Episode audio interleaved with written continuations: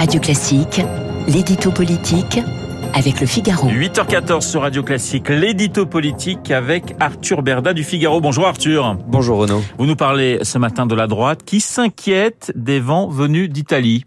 Oui, car cela n'a échappé à personne. Les résultats des législatives transalpines ont été largement commentés hier en France. Chaque camp y est allé de son analyse et de son interprétation. Et les seuls à n'avoir rien dit ou presque sont les républicains, à l'exception de quelques rares réactions ici ou là. LR et ses principaux cadres sont surtout apparus embarrassés, presque sonnés par la victoire écrasante de la coalition euh, droite, extrême droite, emmenée euh, par Giorgia Meloni et par Fratelli euh, d'Italia. Un silence assourdissant qui traduit et qui trahit même le doute qui traverse actuellement la droite traditionnelle, écrasée à la présidentielle, balayée aux législatives.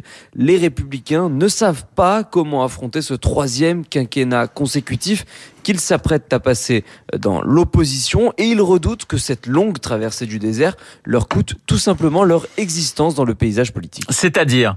Eh bien, si les républicains se sont montrés particulièrement discrets hier, ça n'est pas le cas du Rassemblement national ni de Reconquête qui ont quant à eux littéralement squatté les studios radio et les plateaux de télévision avec bien sûr des tentatives de récupération différentes selon qui s'exprimait. D'un côté, Marine Le Pen y a vu le signe que les combats qu'elle mène de longue date l'avaient enfin emporté et qu'elle avait donc définitivement gagné la bataille des idées sur le plan politique. Et de l'autre côté, Éric Zemmour a préféré y voir lui un enseignement stratégique, à savoir que seule l'union de toutes les droites qu'il a défendue au printemps dernier permettrait de revenir sur le devant de la scène et d'installer au pouvoir une vaste coalition allant de LR jusqu'au RN. Mais Arthur, j'imagine que les républicains ne sont pas de cet avis.